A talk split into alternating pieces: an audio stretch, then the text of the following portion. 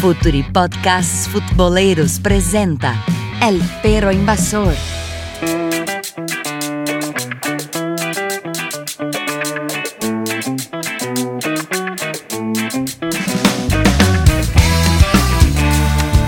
Buenos días, buenas tardes, buenas noches futboleros y futboleras de todo el mundo, de todo el globo, de toda Latinoamérica. Arrancamos acá una vez más El Perro Invasor, acá por Future.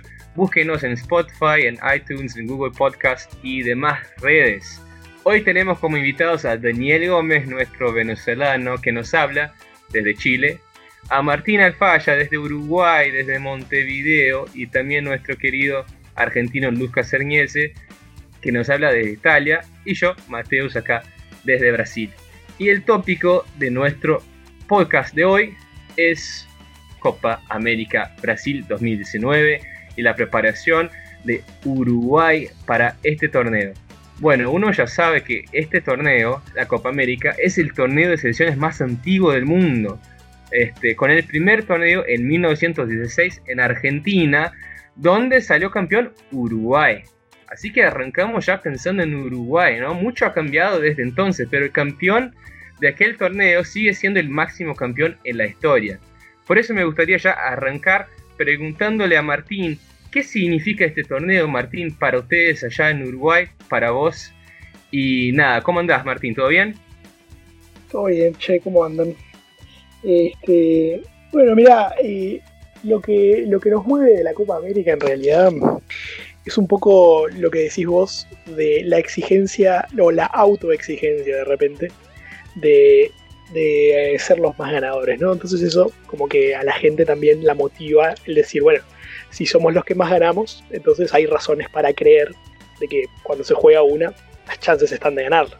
Sobre todo porque la competencia más importante a nivel de selecciones, que es el mundial, cada vez parece un poquito más lejana, ¿no? O sea, siendo racionales, digamos. Si bien el corazón después te empuja, este, racionalmente uno la ve más, cada vez más difícil. Sin embargo, a nivel continental siempre nos sentimos como con las armas para pelearle a cualquiera y entonces cada torneo que arranca se vive con una expectativa de que la selección pueda hacer un buen papel, llegando como mínimo hasta, el último, hasta el último día, por lo menos a estar en semifinales. Eso creo que es lo que la gente más o menos espera, sobre todo porque en los últimos tiempos salvo la Centenario y, la de Chile con el famoso, el famoso dedo de Jara, han, habido buenas, buenas actuaciones de los 90 para acá de, Uruguay. Perfecto, Martín. Y a la vez Daniel tiene una experiencia distinta con este, este torneo, en el sentido de que Venezuela junto a Ecuador son los únicos dos países que nunca han ganado la, la Copa. ¿Cómo se siente eso en Venezuela, Dani? ¿Cómo uno en Venezuela mira este torneo? Pues como dices, si bien es el más antiguo y nosotros tenemos participaciones eh, en los últimos 50 años, eh, básicamente con el cambio y, el proceso de crecimiento sostenido que tuvimos después del 98, básicamente con Pastoriza, creo que la gente comenzó a mirar un poco más el fútbol y yo podría justamente, digamos, de mi punto de vista como futbolero, hacer ese, ese quiebre. Eh, digamos, cuando Venezuela comenzó un poco a, alinearse con los procesos, con, las formas de entrenar, con la organización futbolística después de esa época y que comenzaron a llegar no tan enseguida los resultados, pero sí comenzamos a tener una participación un poco más, más, digamos, más real y no ser los puntos seguros de las elecciones. Eh, hay que recordar incluso que en el 92, 93 tuvimos un, goleador de Copa América. Eh, el Dolgueta fue, eh, digamos así, como el gran, antes de ese 98 que te comentaba, como la gran actuación que recordamos, esa selección con un goleador, imagínate, una, una selección que solía ser goleada lograr tener eh, el máximo goleador en esa época. Luego vinieron todas las Copas Américas del 98, eh, del 99, 2000, 2002, todo ese proceso que yo creo que culminó con la Copa América en Venezuela del 2007. Ahí eh, se hizo una inversión a nivel local de estadios, una inversión, eh, digamos, de preparar a la selección para, para competir y logramos avanzar justamente a, los cuartos de final en un partido que nosotros recordamos muchísimo contra Uruguay, justamente la, selección que tenemos hoy y que yo creo, mm, ahí Martín me, me, dirá si estoy equivocado o no, me parece que esa, esa Copa América en el 2007 también consolidó esa selección del maestro Tavares de cara a lo que, bueno, todos los éxitos que tuvo y que todavía sigue eh, sacándole eh, resultados el maestro, esa, 2007. Eh, luego, bueno, ya vino la mejor participación nuestra de Copa América, que fue la del 2011 en, Argentina, donde llegamos a semis, eh, perdiendo esa semifinal con, Paraguay en penales, una, un, un escenario y unas circunstancias que poco nos habíamos enfrentado. Nunca había, yo por ejemplo, personalmente, yo como futbolero nunca vi una eh, tanda de penales de Venezuela hasta ese momento. Imagínate, digamos, en una semifinal. Y bueno, justamente ahí eh, esas cosas que siempre se habla, esas jerarquías, esas cosas como etéreas que tienen las grandes selecciones que salen justamente en esos momentos claves, yo creo que ahí nos faltó esa. Eh, jugadores con esa experiencia de patear los penales para ganar y saber soportar esa presión que esa selección paraguaya, y todas las selecciones paraguayas, saben muy bien manejar esos entornos, así que ahí salimos eh, como eliminados contra ese Paraguay, que luego se enfrenta a Uruguay en la final y que Uruguay, eh, bueno, dominó absolutamente. Así que básicamente esos son mis recuerdos, bastante todos recientes, que ayudó también obviamente los resultados. Perfecto, Dani. Creo que cuando uno piensa en Venezuela en este sentido, va a pensar en lo más reciente, porque justamente como dijiste vos, es un proceso que se, se, está armando ¿no? y está creciendo también. Y bueno, cuando uno piensa en el primer torneo, en, allá en 1916, bueno, ahí ya estaban Uruguay, Brasil, Argentina, ya, se, ya existía algo más fuerte en ese sentido. Pero también hablando de lo más reciente, este, Dani y Lucas tuvieron una experiencia un poquito distinta porque este, si bien Dani no es chileno, eh, ya hace no sé cuántos tiempo, ¿no? cuántos años Dani estás en, Chile este, y tuviste la oportunidad de ver las dos finales, ¿no? Eh, Chile y Argentina. Pero antes que nos hable un poquito de esta sensación de estar allá en Chile, Dani, me gustaría preguntar a Lucas.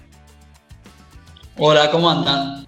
Bueno, eh, me quiero enganchar de, lo último que, dijo Dani, ¿no? Que, estaba contándonos el proceso en Venezuela y cómo se vive. Y comentó que, por ahí había, faltado algunos jugadores más, firmes o, o con experiencia y me hizo reflexionar porque justamente eh, en Argentina podríamos comenzar recordando que, venimos de perder dos finales. Uno quiere creer que tenemos jugadores firmes y con experiencia y, perdimos dos veces eh, la final por penales.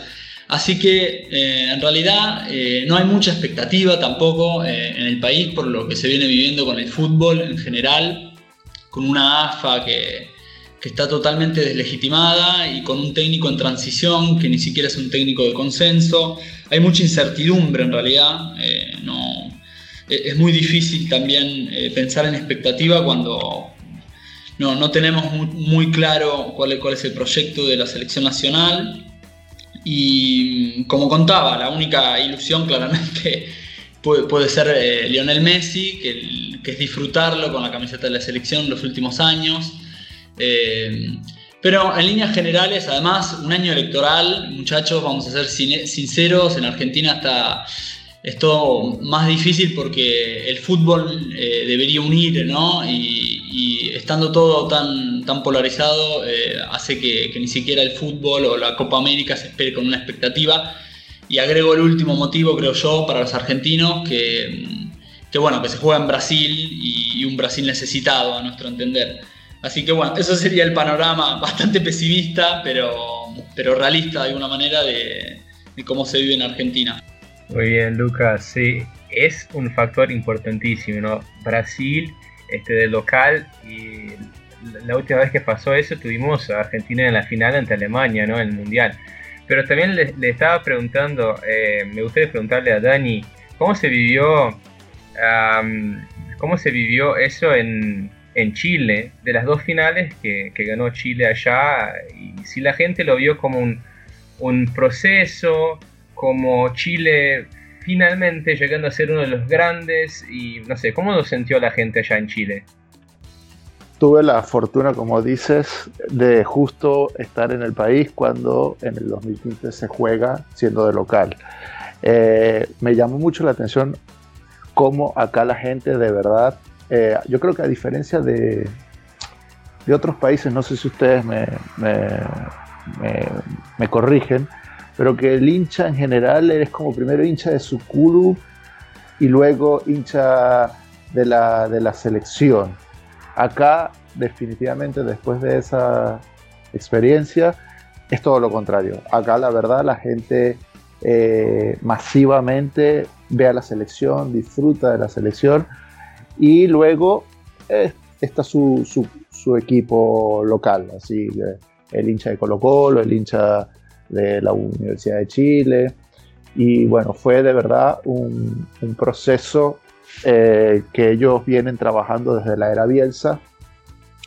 Vienen una, un proceso de Bielsa que aprovechó una generación, que fue esa generación de Alexis Sánchez, Arturo Vidal, eh, Claudio Bravo, que venían de las inferiores. Entonces, básicamente había, había mucha expectativa de parte de ellos de hacer una buena Copa América, pero no sé si ellos tenían tal nivel de, optimismo de, ser ganadores de esa Copa América.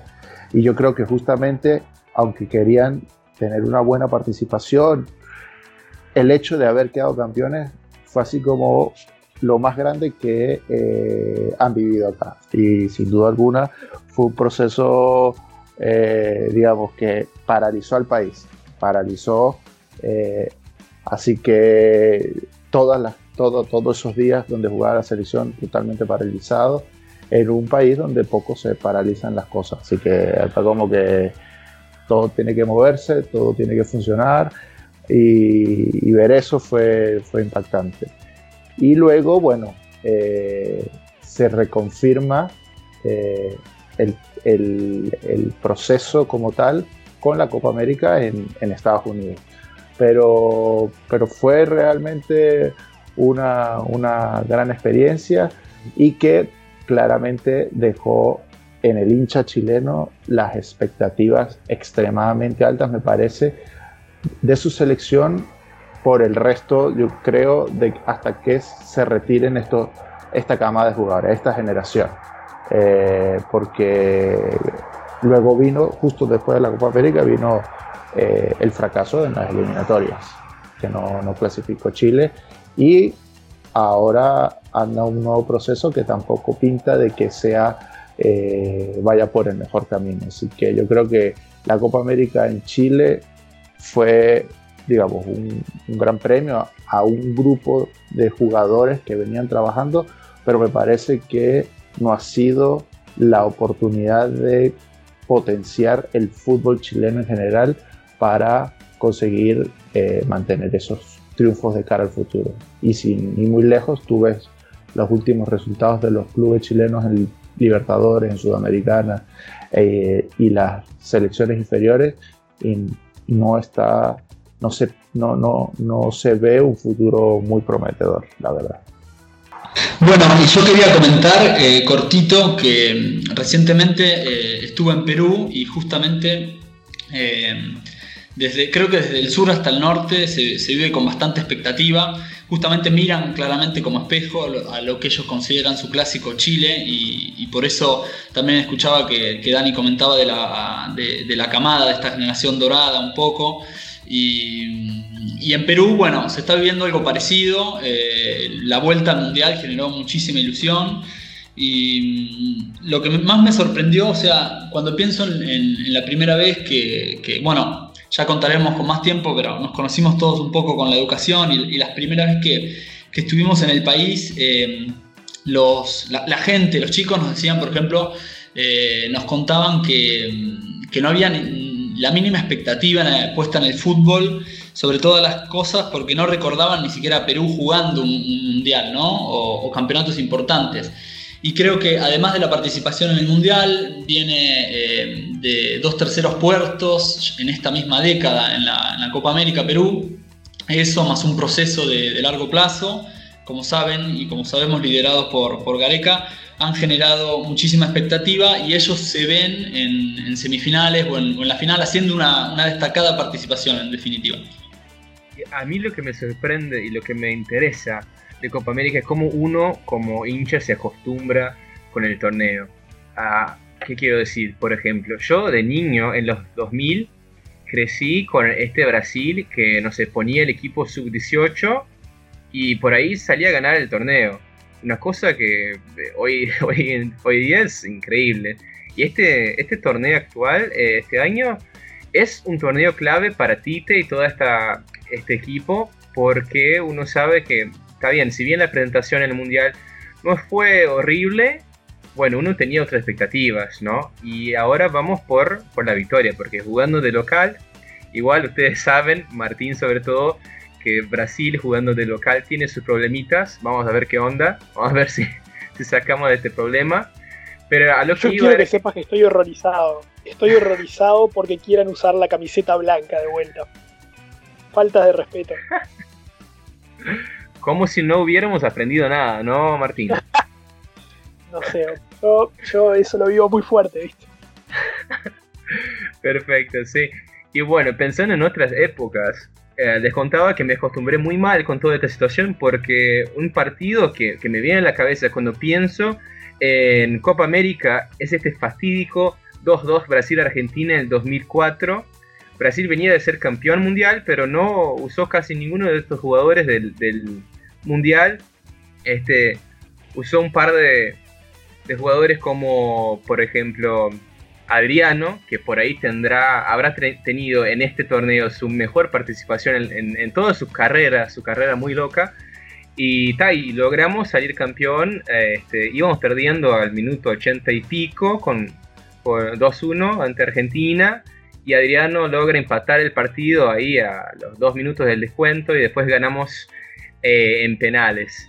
Y ta, yo quería mencionar este partido también para preguntarle a Lucas cómo lo vivió este partido tan loco y cuáles son sus, sus partidos históricos también en la historia de Copa América, Lucas. Bueno, tengo, lo que pasa es que me toca vivir unos, unos 20 años de partidos históricos muy tristes, ¿no? O con, un final cerrado para, nosotros.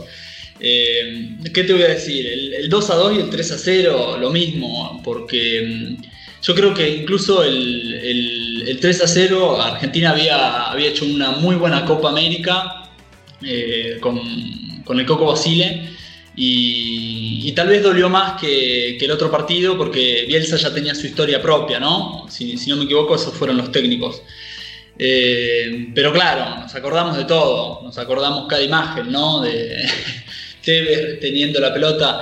Ya se le va a dar a Argentina. Me quiero ir también un poco más para atrás y viendo un poco en las estadísticas, decir que ya pasó eh, la selección argentina 32 años sin levantar la Copa América, ¿no? Eh, estaba viendo que desde el 59 hasta el 91 no, no se le dio, son 32 años, así que bueno, nos quedan tal vez 5 o 6 años de maleficio, muchachos, y después uno quiere empezar que, que va a caer para nuestro lado, ¿no?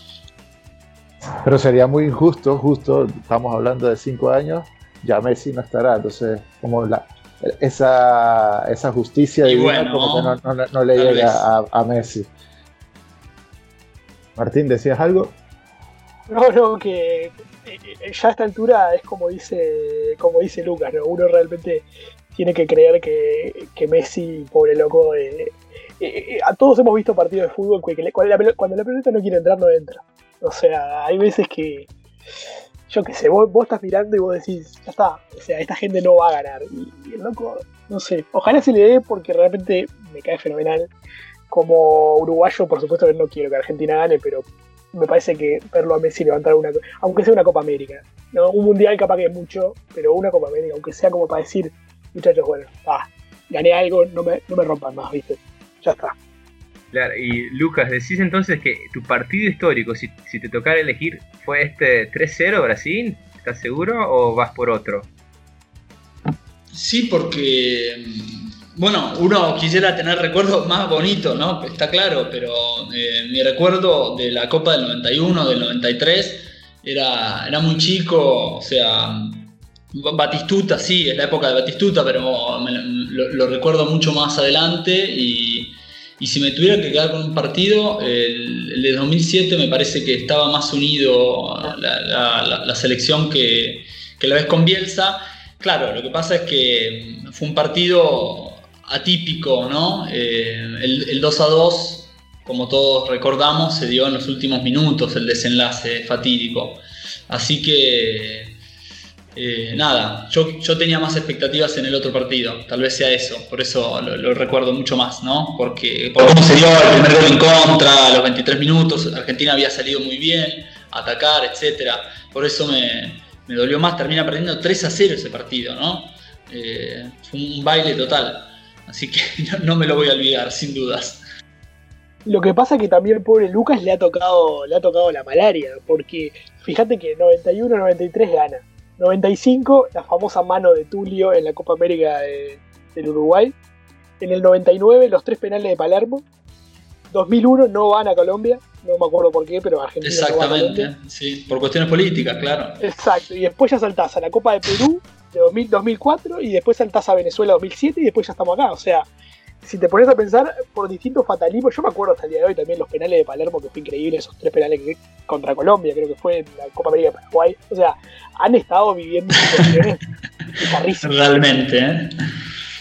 Igual estamos claros, en medio de todo y con el marketing que hay encima de, del, del Mundial, de la Eurocopa, siento yo que estos últimos 20 años de Copa América lo he disfrutado un montón si bien se ve así como, dice, como decía eh, Mateus, que Brasil a veces llevaba equipos menores o Argentina tampoco se llevaba todos los, grandes equipos, yo, los, yo recuerdo todo, porque bueno, esa Copa América de Paraguay justamente es eso. Ahí no llevan a Palermo dándole como una oportunidad, no estaba Batistuta, Crespo, esa, esa transición de dejar ellos, pero aún así eran partidos buenísimo. No sé que, si ustedes están de acuerdo con eso. Yo creo que hay un quiebre ahí sobre fines de los 90, porque la Copa América de Paraguay, Uruguay por él va también, va con jugadores mayoría locales.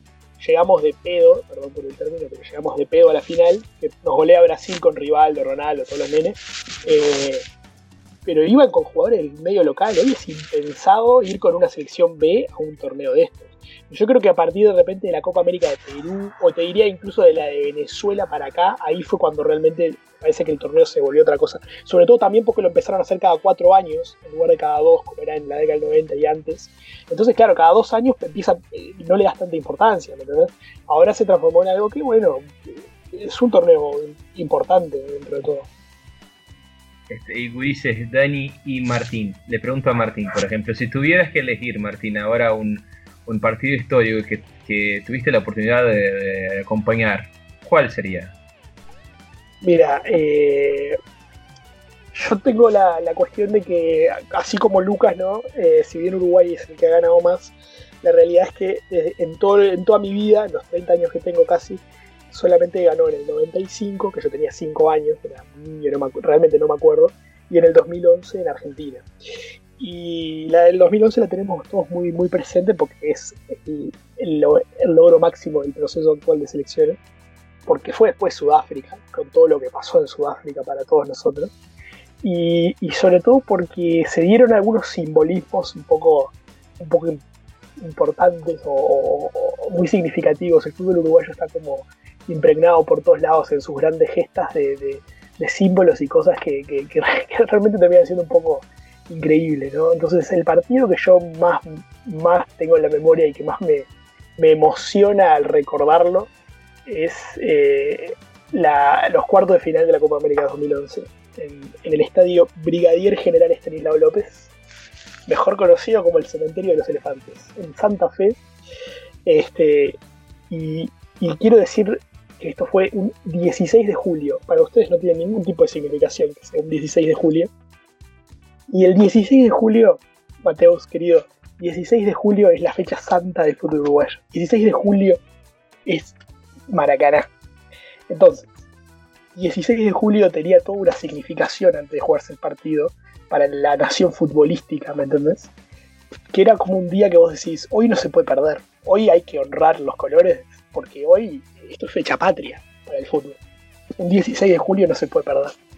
Y bueno, 16 de julio, Santa Fe contra Argentina, este, un partido, un típico partido contra Argentina, aguantándolo como se puede, y en la que, la que tuvimos hicimos un gol, después nos empatan, uno a uno, aguantando, sufriendo, con uno menos. Este, después al final cerca del final del partido expulsan a Mascherano, eh, los dos con 10, partido típico clásico. Eh, y después, bueno, por penales, Tevez termina errando un penal. Este, y cuando veo que el último penal lo va a patear Martín Cáceres, que es un zaguero devenido en lateral, casi me viene un infarto porque dije, este tipo la va a sacar del estadio y la clavó en un ángulo. Y, o sea, locura, locura. Eh, me fue, aparte fue un día especial, era, estábamos en el cumpleaños de mi primo que cumple, nació el, 16 de julio.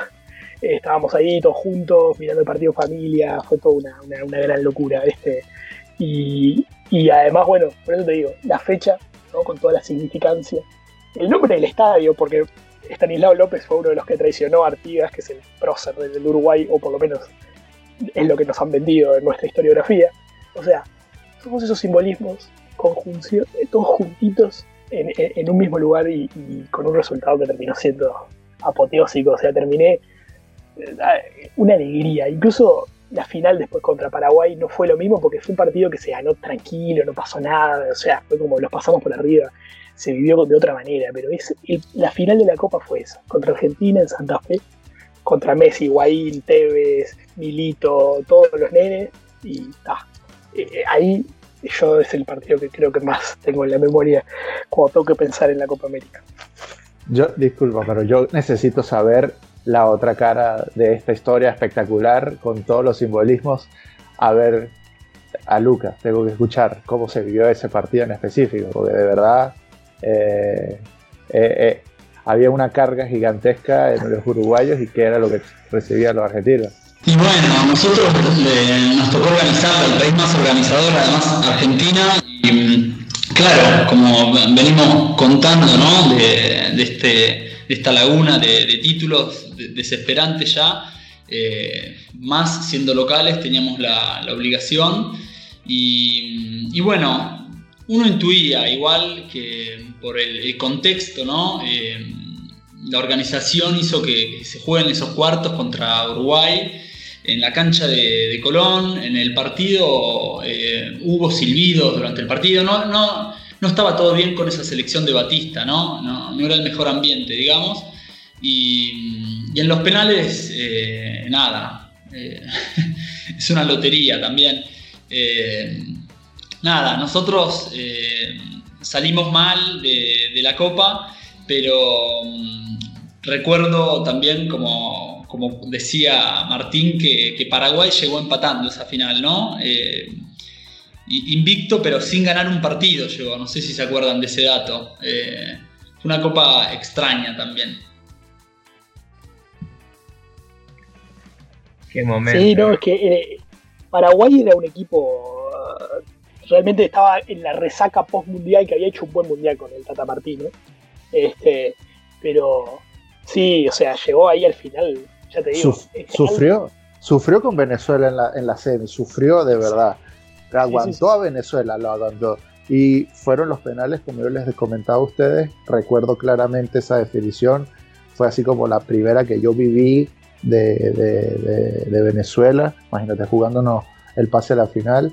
Y ahí pesó ese tema de jugadores que estaban con un poquito más de rodaje a la hora de definir eh, campeonatos con penales. No sé, jugadores que estaban en Europa, jugadores que eh, en esa época, bueno, la, participación de los paraguayos en Copa Libertadores tampoco es tan mala y siempre pues llegan a estas instancias Y ahí fue lo que pesó. Pesó para mí, más allá de acá la lotería, no, no afectó tanto, porque obviamente hay veces que sí.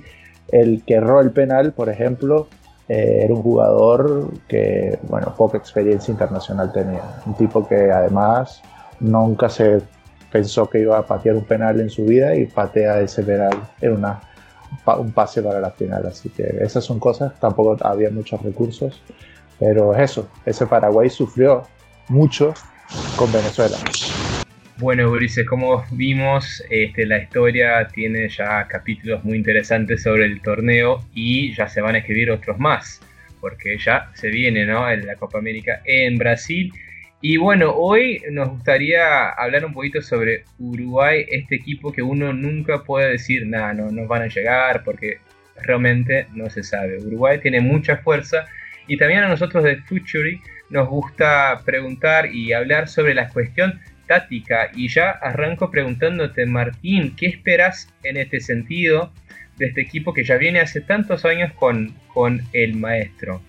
Bueno, mira, eh, si hay algo que caracteriza al maestro es que él suele no dar eh, grandes volantazos, grandes cambios de un momento a otro. O sea, cuando intenta evolucionar en su estilo o agregarle cosas distintas al equipo, suele ser un proceso muy, muy de a poco, nunca es de un partido para el otro o de una convocatoria para la otra.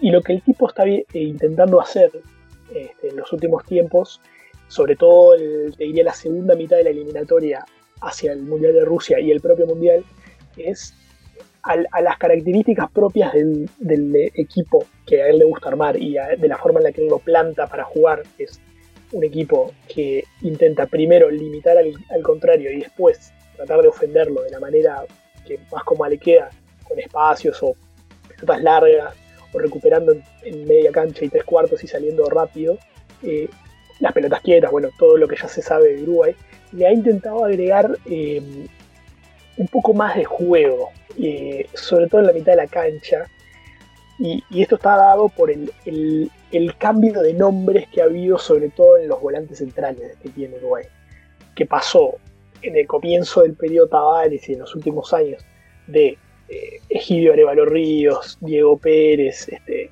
el Tata González, ese tipo de jugadores de 5, más bien el típico 5 uruguayo de posicional y de pierna fuerte, que juegan corto ahí y no tiene mucho más relevancia en la creación de juego, pasó a jugar ahora el 5 titular para él siempre es Vecino, Matías Vecino del Inter, y siempre después el, que lo acompaña puede variar entre Bentancur, que ahora está en la Juventus, Valverde, mucho lo está jugando en el Real Madrid con Zidane ahora bastante. Este, entre ellos dos en general está el que lo acompaña, pero el titular es Vecino. Vecino es el que el 5 titular siempre y uno más al lado de él. Vecino es un jugador de, de, de corte que cuando se fue a Italia era, era 10 él era enganche jugando en Uruguay. Em, en, su, las juveniles, era volante, media punta, enganche, volante ofensivo. Y termina ahora jugando de 5 en Italia, de buena manera, y Tavares lo incorpora a la selección a jugar de 5. Pero es un 5 que no es el típico 5 de Uruguay.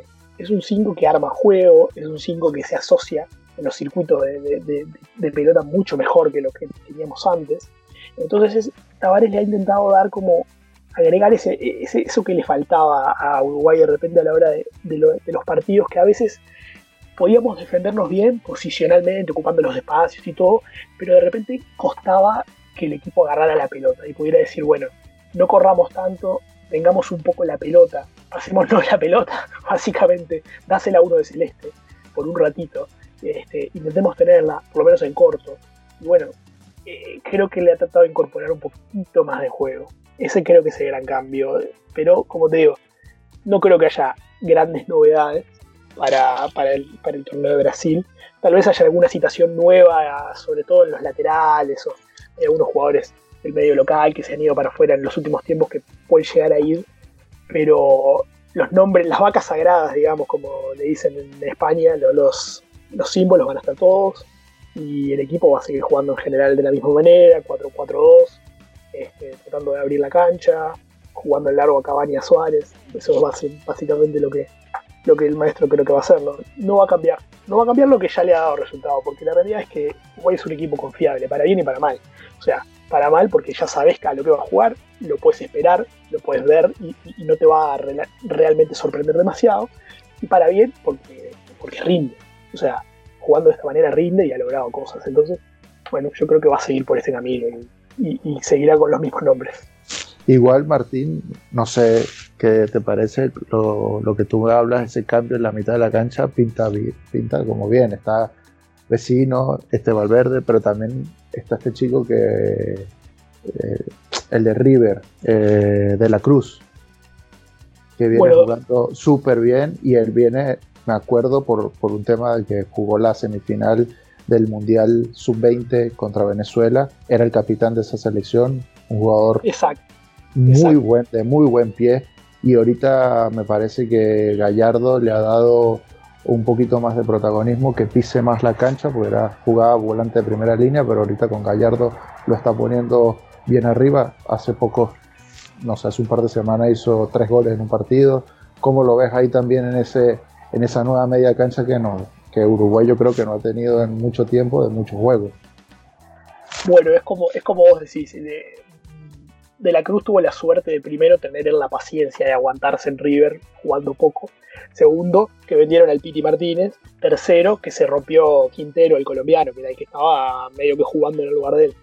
Es un jugador que te das cuenta que tiene condiciones ya cuando estaba acá en Uruguay jugando en Liverpool. Eh, pero, mira, para que tengas una idea del cambio, ¿no? Fíjate que el mediocampo de la sub-20 que, perdió, creo que fue la semifinal del Mundial con Venezuela, si no me acuerdo mal, eh, era era Bentancur, vecino, eh, perdón, Bentancur, Valverde, de la Cruz, y también jugaba de enganche Rodrigo Amaral, que ahora está en Nacional, que jugó hoy el Clásico.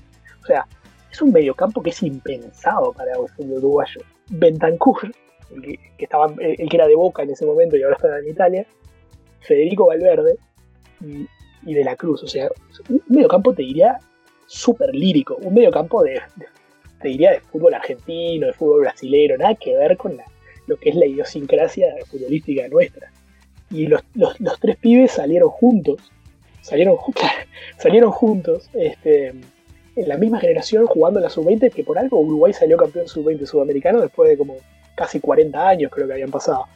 Porque realmente jugaban muy bien esos chiquilines. De hecho, uno está en el Real Madrid, el otro está en la Juventus. Y bueno, De la Cruz está en el equipo más importante de América hoy, que es el campeón de América. O sea, no por nada vos jugás donde vos jugás. O sea, algo tienen. Eh, de la Cruz, aparte, al estar en, las juveniles, Tavares siempre le presta mucha atención. A las juveniles son como siempre cuando hay dudas entre a quién citar, o alguien se lesiona o lo que sea, siempre se recurre a los que pasaron por juveniles. Son como las divisiones juveniles de un club. Me falta uno, traigo a uno de abajo. Entonces yo creo que tal vez en algún momento le dio una oportunidad, sobre todo ahora que está jugando.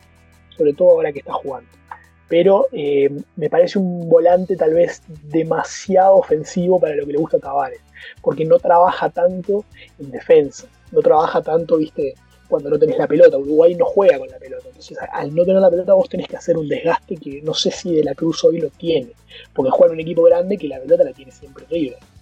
En ese sentido, Martín, eh, ¿vos crees que eh, Naitan Nández, si, estuviese jugando en Europa, eh, ¿crees que sería titular indiscutido en esta selección? ¿O crees que no, depende tanto de, que se haya quedado post eh, final perdida de la Copa América? Mira, Tavares siempre dice lo mismo cuando le han preguntado muchas veces por jugadores del medio local uruguayo. Él siempre dice, el fútbol uruguayo no es parámetro de fútbol internacional. Jugar acá y rendir acá no significa que vos a nivel internacional lo puedas hacer. Yo prefiero jugadores que estén jugando en medios más exigentes. Argentina, Brasil, México y Europa. Esos son los medios exigentes para Tavares. Entonces, Tavares, desde que Nathan está en Boca, lo ha citado continuamente. Continuamente lo ha citado. Y de hecho, algo que nos llama la atención mucho a los uruguayos es que Nández en Boca juega de 5 y es un desorden absoluto. Es un cable pelado, le pega a todo lo que se mueve. Y, Tavares en general en la selección lo usa de 8, pega contra la raya, más que, más que de 5. Ya te digo, los 5 son Vecino, Bentancur, Valverde, de ahí no sale. Nández juega más bien de 8 o de volante abierto en una línea de cuatro por afuera, como jugaba Carlos Sánchez en River, por ejemplo. Pero nosotros lo vemos jugar de 5 en Boca y yo no puedo entender cómo Alfaro lo pone de 5, porque es, un, es, es, electrocuta lo que pasa por al lado de él y es un desorden total. Igual ahorita con eh, está jugando como 8 en las últimas. Es que, es que ese es el lugar donde él, antes de venderlo a Boca en Peñarol, andaba bien. Lo pusieron de 8 y el tipo se ordenó, porque jugando de 5 se desordena. Es un buen jugador. Tavares lo tiene muy en cuenta y en general está en todas las situaciones. O sea, y también ah. es un jugador que claramente va a ir a Europa dentro de poco. Ahorita, ahorita recordando está también este el chico del Flamengo, Arrascaeta. Tienes también el, el de el, del Arsenal, el Chiquilín. Torreira, sí, un medio campo Uruguay y con las, con las, con las flechas y, la, y, los matadores que tiene arriba, sin duda, yo creo que, no sé, Uruguay es el clarísimo candidato con Brasil por un tema de localidad de la Copa América. Si, nos prestan algunos mediocampistas, como, como en la década del 20, que, nos lo cambiábamos rioplatenses, eh, Argentina tendría más chances, ¿no? cualquiera de los suplentes, ¿no? Es que creo que estamos en una etapa que de abundancia en los medios que es realmente llamativa. Fíjate que eh, Tavares juega con 2-5 y tiene para elegir entre Vecino, Bentancur, Valverde y Torreira. Los cuatro primer nivel europeos clubes de primer nivel mundial, o sea, no estamos hablando que juegan en el Genoa o en el... No, Arsenal, Juventus, Inter y Real Madrid, o sea, son tipos que están en el primer nivel mundial jugando bien. Entonces realmente eh, es llamativo, porque hace unos años atrás los cinco nuestros jugaban en el San Pablo, en la Lazio, en el Palermo, yo qué sé, en el Tijuana, en Cáceres de Ríos, o sea, en el Mónaco, Diego Pérez cuando el Mónaco estaba en la B, o sea, eh, eran equipos más humildes, tipos más trabajadores. Hoy estamos hablando de número 5 de primer nivel mundial, los cuatro que hay. Entonces, hay un cambio ahí y, un nivel, un nivel este, que subió en el medio. Y Martín, mira, muy interesante. Comentaste algo al inicio, pero quería repreguntarte o, entender bien cuál, cuál, va a ser la lógica en, los convocados, si ya están claros. Sobre todo que, como decíamos hace poco, lo leímos todos, ¿no? Eh, lo de Lucho Suárez, la operación. Bueno, él ya salió a tranquilizar a todos, dijo que, era poco tiempo. Pero quería preguntarte, hablabas de, ese recambio de elite eh, europeo en en, la línea de centrocampo y quería eh, repasar de nuevo la parte de adelante, ¿no? en el caso que él no esté al 100% sobre todo. Mira, eh, en la delantera, en la delantera la realidad es que al día de hoy no tenés un recambio del nivel de Suárez y Cavani en plenitud. O sea, porque estamos hablando de Suárez y Cavani son de los mejores nueve del planeta. Cualquiera de los dos. Cualquiera de los dos. Entonces, no tenés un suplente o alguien que pueda jugar que digas, entra este y es no baja el nivel. Pero sí tenés jugadores que se adaptan al sistema y que, le han dado buen rendimiento a Tavares. En la última China Cup, en el torneo amistoso que se jugó a principios de año, hay un pequeño torneo amistoso en China, eh, Suárez no fue y terminó yendo eh. Estuani terminó yendo. No fueron ni Suárez ni Cavani. Fue un experimento bastante interesante. Los dos estaban lesionados en ese momento. Eh, y la selección jugó 4-4-2 como juega siempre, pero en lugar de Suárez y Cavani arriba jugaron Gastón Pereiro, que juega en el PSV y Nobel, y Estuani, que es el que está en el Girona hace un tiempo. Y los dos anduvieron muy bien, anduvieron muy bien, eh, se entendieron bien, hicieron goles, este, pero claro, no son jugadores de ese nivel. Eh, delantera hoy están ellos dos, que son, bueno, como te digo, Estuani y, Gastón Pereiro, y está Maxi Gómez, que es de repente la última gran aparición así de 9 de área uruguayo, típico 9 de área, tipo Suárez, o sea, un toro, que está en el Celta de Vigo. Este, eh, bueno, me, están, me preguntan por interno acá por dónde juegan, ¿eh? Está muy bien. Eh, como dije, bueno, Maxi Gómez juega en el Celta de Vigo de España, eh, está en el Girona y Gastón Pereiro está en el PSV Eindhoven hace ya como 3-4 años jugando en Holanda.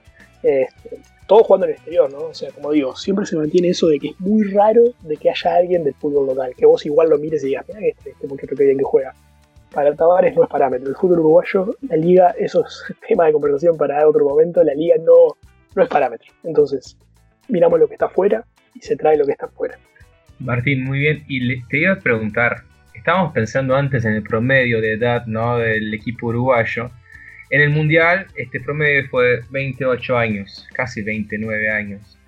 Este, ¿Cómo ves esto en, el torneo ahora que se acerca en Copa América? ¿Cómo lo ves para, los próximos años? Porque como bien dijiste, parece que la media cancha no es un problema en este sentido para Uruguay, porque abundan jugadores interesantes. Y para otras posiciones, ¿cómo va a ser? ¿Van a, salir jóvenes de allá de Uruguay para estas posiciones también? ¿Cómo lo ves? Mira, eh, bueno, como, como, decís vos, en el Mundial eh, el promedio de edad fue más o menos 28, 29 años, promedio relativamente razonable me parece, em, que se dio más que nada por este recambio en la mitad de la cancha, sobre todo había jugadores muy veteranos en la mitad de la cancha. Entró Nández, entró Torreira, entró eh, Bentancur, son todos pibes de 20, 22, 23, 24 años como mucho. Entonces ahí hubo un recambio fuerte donde Uruguay fue fuerte en, la, era Tavares siempre, era en las áreas, la pareja de centrales y los dos nueves. Primer nivel mundial, elite absoluta, ese es el fuerte del equipo y sigue siendo el fuerte del equipo. El problema está en, como decís vos, ¿quién viene atrás? ¿Quién viene atrás de Godín? Jiménez. Bueno, pero Jiménez solo no puede jugar. ¿Quién va a jugar con Jiménez? Bueno, es un interrogante. Hay proyectos, proyectos hay porque por suerte este país es un milagro sigue sacando jugadores, pero vos es muy difícil darle la proyección a los pibes que van saliendo de ver en qué se van a terminar convirtiendo. Godín cuando se fue de Nacional eh, había hecho una Copa Libertadores buena, era un buen jugador, pero nadie podía llegar a imaginarse que, la, que fuera a llegar a un nivel de, top 3, top 5 mundial de, zagueros. ¿Entendés? Este, o sea, y, a nivel de, los delanteros también. O sea, Cavani hizo un, sudamericano sub-20 eh, razonable, hizo unos goles, y hizo un, jugó un campeonatito corto con Danubio y lo vendieron enseguida, pero nadie se hubiese imaginado lo que iba a hacer Cavani. Y a Suárez lo regalamos al Groningen, Nacional lo regaló al Groningen porque él se quería ir, porque la novia, bueno, toda su historia familiar que es muy conocida. Eh, Nacional hizo 12 goles, hizo 12 goles en Nacional, Suárez, 12 goles cagados, si me permiten el término, y lo regalamos. Yo lo veo ahora jugar en Barcelona y digo, no puede ser. Entonces, siempre está la esperanza de que esté el pibe que que, vaya a explotar, ¿me En cada sub-20, en cada juvenil que vos ves, siempre vos mirás, como, como bien dice Dani, vos mirás la sub-20 de, La Cruz, de Bentancur, de Valverde, y varios de ellos ya están, ya están en el primer nivel mundial, ya llegaron. Entonces ahora, por ejemplo, se va a jugar el Mundial Sub-20 ahora en Polonia, ¿eh? Y hay varios proyectos de jugadores que pueden llegar a estar en el Mundial que viene si siguen una evolución determinada, pero no, no veo eh, de repente delanteros. Sí hay un proyecto de zaguero muy interesante que es Bruno Méndez, que era un chico que estaba acá en Wanders, que lo compró el Corinthians de Brasil, que es el capitán de la sub-20. Este, ese puede llegar a ser un recambio en, saga, pero los cracks eh, se, seguirán viendo a poco. La suerte es que siguen saliendo jugadores. O sea, nadie entiende cómo, nadie sabe cómo. No, tenemos la historia para nuestro secreto, pero siguen pasando. Por suerte para nosotros. Y bueno, habrá que seguir aprovechándolo. Muy bien, Gurises, me gustaría preguntarles, imagínense ustedes que están en la situación que está Uruguay ahora, en el sentido de que es muy posible que este sea el último torneo del maestro, ¿no? De Jastavares, este, y yo les quería preguntar a Dani a Lucas, imagínense que está en esta situación, ¿cuál sería el peso, la presión psicológica en los, en los atletas? Dicen que van a hacer el torneo de sus vidas por, para representar a su, a su DT o que eso por otro lado puede ser un problema. Y después escuchamos también a Martín. Ok, Lucas y Dani. Eh, este caso particular de Uruguay es yo creo que único. Eh, y esa presión que tú dices que puede tener, yo creo que es la presión más positiva que puede recibir un equipo, porque creo y Martín creo que nos, nos ha comentado anteriormente, la figura de Tavares es literalmente la de un padre. Con, con todos los chicos los conoce desde siempre, los ha hecho crecer futbolísticamente. Probablemente podamos decir que todos esos prospectos que Martín nos comentaba de Godín o de Cavani, que no pintaban para ser mega estrellas, tal vez muy responsable de, ese, de esa presión haya sido el maestro. Así que esa presión me parece que eh, lo hace aún más fuerte a Uruguay o lo haría mucho más fuerte a un equipo, porque justamente no vas a, vas a, jugar y a dejar la vida porque probablemente tengas tú como un padre. Así que en este caso, lo, otra fichita más, en mi caso, para Uruguay, porque sí puede ser, ya que el maestro, por un tema de edad, por un tema de su condición física, que si bien él dice que está perfectamente y solo es un tema de su cadera, yo creo que eso eventualmente lo va a hacer tomar la decisión para descansar porque se lo merece ya después de tanto tiempo. Lucas. Sí, totalmente de acuerdo. Estaba pensando que mm, si nos pasamos el programa eh, hablando de, las malarias argentinas, eh, uno no recuerda, bueno, estaba, por preguntarle incluso a Martín eh, qué sería ser un buen mundial ¿no? para esta selección. Yo creo que me, iba a responder no, bajar de semifinales y esa tranquilidad y ahí en ese en ese escalafón de los primeros puestos lo puso justamente el maestro Tavares a, Uruguay de nuevo, lo volvió a poner. Entonces creo que, no, es una presión negativa, eh, como decía Dani. Además se juega en Brasil, ¿no? Creo que eso es un aliciente. Ya lo escuchamos al, picarón de Martín al inicio de, nuestra charla. Y, bueno, y agrego el dato de, la camiseta, ¿no? Que, que no lo sabíamos mucho, pero bueno, para los que creemos en costumbres y, demás, eh, es un dato más importante, ¿no? No, yo creo que, Martín, vos que, que sos bastante realista en cuanto a pronósticos, ¿qué sería ser un buen mundial para, Uruguay en este caso? Eh, una buena copa, ¿no? Estamos hablando. Eh, mira, es como. Sí, perdón, copa. no, está bien. yo creo que siempre, a ver, siempre tenés que analizar todo en base a, la realidad, ¿me entiendes? Porque al final de cuentas eso es lo que importa. Sin irte de, mambo al, diario del lunes y solamente quedarte con eso, me parece que hay que tener en cuenta siempre las circunstancias. Entonces, por ejemplo, en el Mundial de Rusia vos te, quedó, te quedaste eliminado en cuartos de final. Y mucha gente de repente podría decir, vos, tal vez era el último Mundial de Suárez, de Cavani en plenitud, y tal vez queda como gusto a poco. Pero vos también te quedás con eh, que se te había lesionado Cavani, con que perdiste contra el campeón del mundo, el mejor equipo del mundo en selecciones. O sea, esas cosas también le dan un aliciente y la gente yo creo que quedó agradecida porque entendió que se perdió bien y no había mucho más para hacer en ese caso. O sea, perdió bien contra un gran rival. Entonces, em, en la Copa América yo creo que lo mínimo, o sea, no pasar la fase de grupo sería un fracaso rotundo, rotundo y absoluto me parece. Y creo que como mínimo, como mínimo estar en semifinales, creo que la gente es lo que le va a exigir a, la selección. Cualquier cosa que sea menos que eso, me parece que habría que, va a haber que empezar a ver las circunstancias. Porque, por ejemplo, la Copa América de Chile, eh, Uruguay queda eliminado enseguida contra Chile en el, famoso partido del dedo de Jara.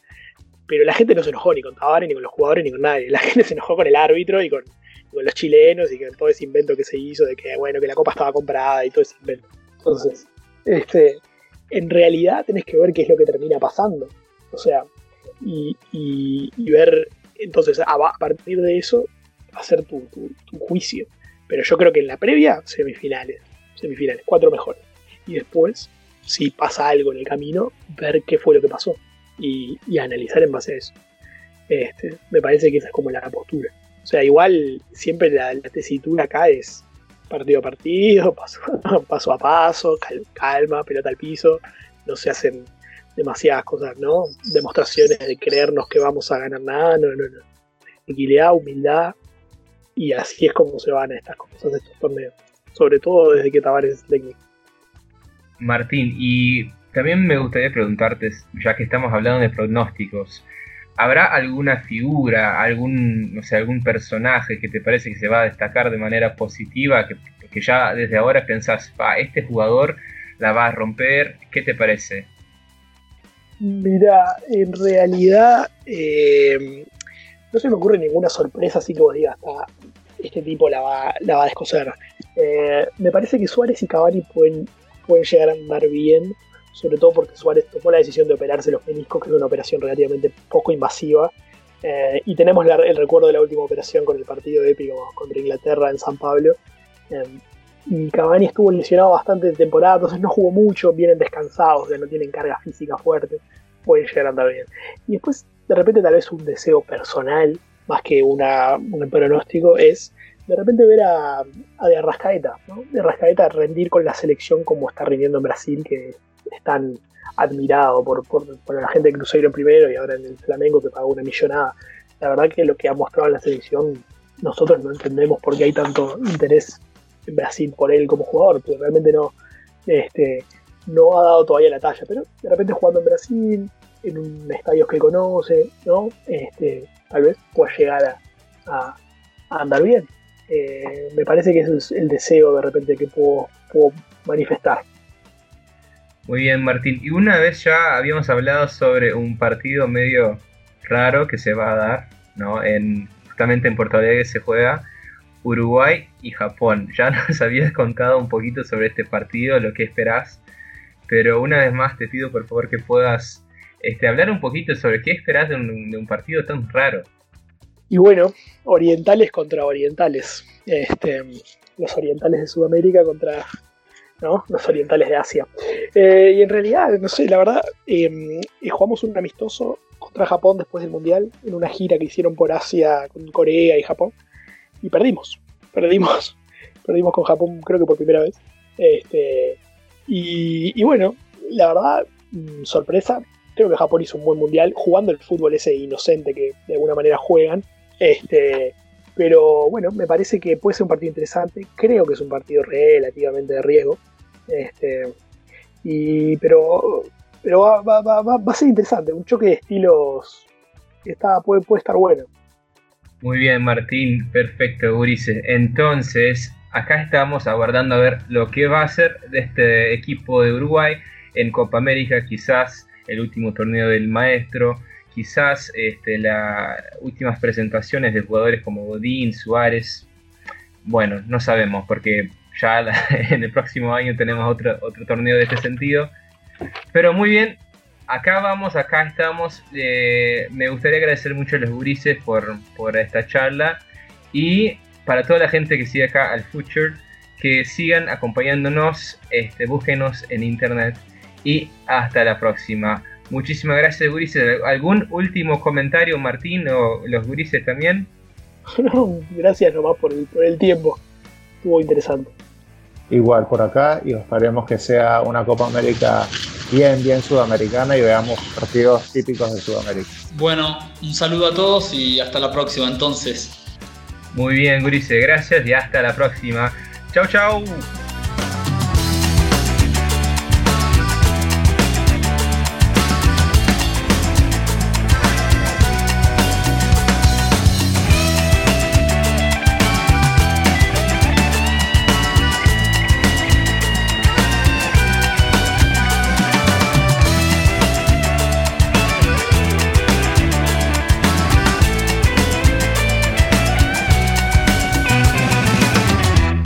Futuri El Perro Invasor. Accede a www.futuri.com.br y piense al juego.